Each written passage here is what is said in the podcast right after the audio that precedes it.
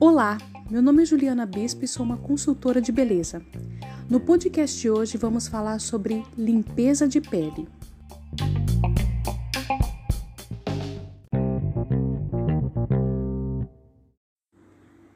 Então, o primeiro passo para nossa pele ficar bonita é uma boa higienização. Porque a higienização, ela remove as células mortas, os microorganismos, a poluição, a maquiagem, os restos de produtos e resíduos de oleosidade. Tudo isso ela remove e ajuda a desobstruir os poros e deixa a pele mais uniforme, facilitando a penetração dos produtos que iremos usar a seguir.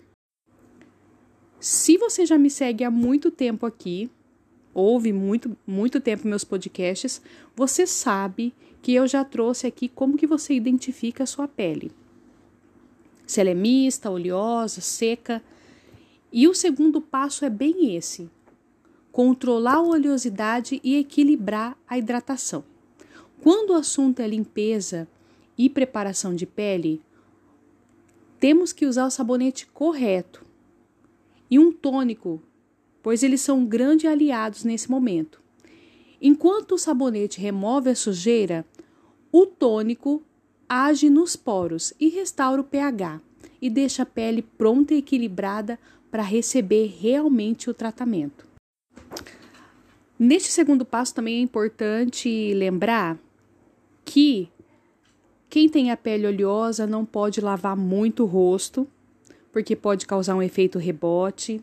Quem tem a pele seca tem que usar um sabonete apropriado com hidratante. E quem tem a pele mista tem que observar os produtos que está usando. Então, é muito importante saber qual é o seu tipo de pele para fazer certinho essa, essa segunda opção, esse segundo passo.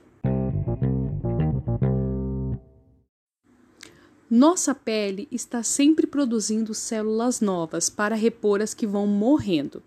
Porém, o ritmo dessa troca pode ser afetado por fatores de idade, ou, ou ações de radicais livres, e ainda pelo estresse. Quando isso acontece, a pele não libera as células mortas e acaba ficando irregular, sem vida e com mais cravos e espinhas. Então, nesse caso, nesse terceiro passo, o importante é uma boa esfoliação facial. Então, nunca é demais lembrar que a remoção de resíduos e de substâncias poluentes ajudam a reduzir a formação dos temidos radicais livres e os danos causados por eles. Isso evita a degradação do colágeno, que todo mundo tem, um, tem uma quantidade. Conforme vai passando a idade, é natural, é normal perder um pouco desse colágeno. Então, é importante passar produtos que tenham essa reposição de colágeno também na pele. Anotou todos os passos aí? Limpeza, esfoliação, hidratação, produtos que tenham colágeno. Anotou tudo? Pronto, agora sua pele está preparada para uma maquiagem duradoura.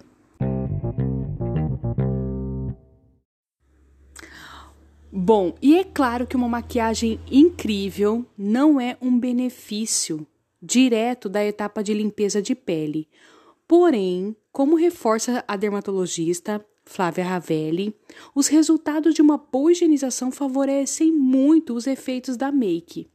Uma pele hidratada, saudável e sem descamações ou irregularidades realmente é uma pele na qual a maquiagem vai durar por muito mais tempo. Por isso, cuide bem da sua pele.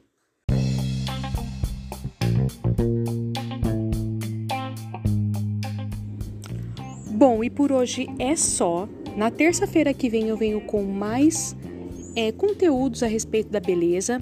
E se você quer sugerir algum conteúdo para eu falar aqui no podcast, é só entrar lá no meu Instagram, @bispobeleza. Até terça-feira que vem.